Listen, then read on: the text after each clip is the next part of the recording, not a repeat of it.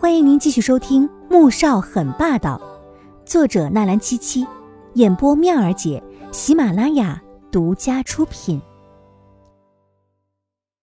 第三百五十二集。想到这儿，他立即拿出手机拨通了穆恩恩的电话。可是，在电话接通过程中，他握着电话的手却隐隐在发颤。穆恩恩看到手机上的号码，愣了好一会儿，回过神来。他立刻欣喜的接通，大哥。他的声音隐隐的有些哽咽。三年之前，商务峰会晚宴之后，你在龙井台陪着阿锦，那晚你都知道些什么？都告诉我，不许隐瞒。穆萧寒神情淡漠极了，他以前是很疼穆恩恩这个小妹的，可自从阿锦离开之后。他再也没有管过他任何事情。我，我我不知道啊。摩恩因为接到他的电话，有一些激动，一时间没能反应过来。我再给你一次机会，说不说？穆萧寒却没有这样的耐性，咬牙冷声警告：“大哥，你别急，你让我想一想嘛。”穆萧寒只听到电话那头传来穆恩恩的哭声。直到他不耐烦的想挂了电话的时候，这才听到他说：“那天晚上，天雪过来陪我和我嫂子。后来天雪的哥哥也上了楼，嫂子当时很生气的，对天雪哥哥说话的语气很冲。当时我就觉得挺奇怪的。现在想来，可能是在那之前，嫂子和天雪哥哥就见过面也说不定呢。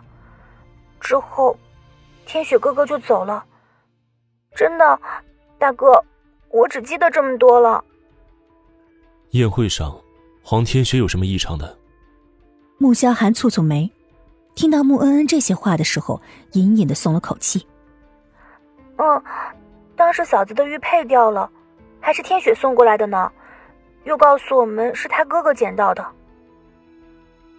穆恩恩将自己所知道的全部都说出来，而听完他的话。穆萧寒终于明白了，我知道了，先挂了。穆萧寒的声音没有往日的冰冷。穆恩恩挂断电话之后，眨了眨眼，泪水再次涌了下来。三年之前，商务峰会上，阿锦掉了这块玉佩，恰好被黄天觉捡到了，而宋月莹手中正好有一块同样的玉佩，于是黄天觉起了疑心。之后宴会上曝光了我中毒的事情。我带着阿锦迅速离开，中途，恩接到了黄天雪的电话，说要来龙井台找他玩，之后便去了墓园。黄天觉趁着送黄天雪过来的时候，上楼找到阿锦，也许是说了什么，又或者，是拿了什么去做检测。依玲，你马上查一下那几天总统在哪间酒店下榻，再查查那些酒店有没有监控，如果阿锦和他们相认了，一定会去酒店。毕竟，总统不管在哪儿，都会造成极大的轰动，而酒店一定事先做好了万全的安保之策，所以只有在酒店见面，才不会引起别人的注意。穆萧寒紧紧握着拳头，冷静的分析。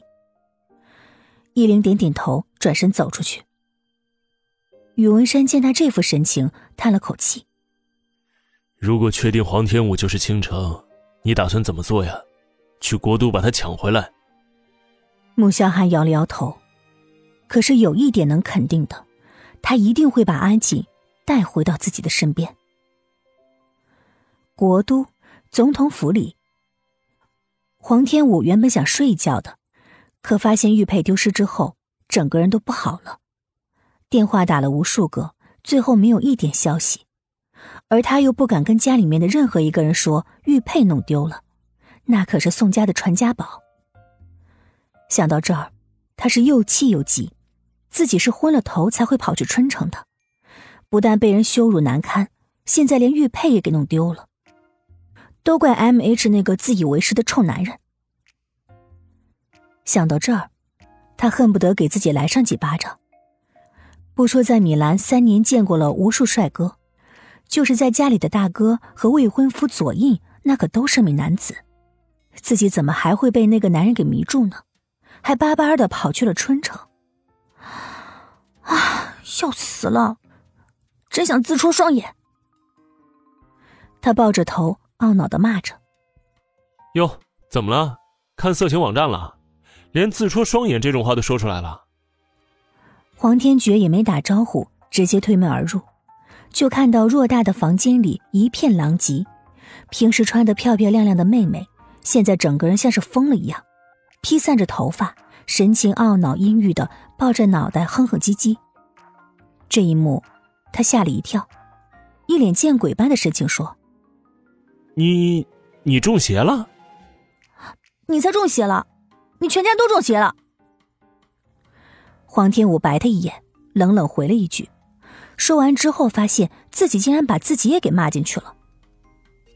黄天觉挑眉：“哼，你果然有病。”黄天武一个白眼过来：“你去春城了？”黄天觉是被母亲打发过来试探他的。去了。怎么了？你们怎么一个个的都关心我去春城的事？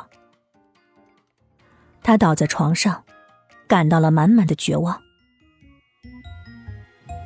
本集播讲完毕，感谢您的收听，记得点赞订阅哦。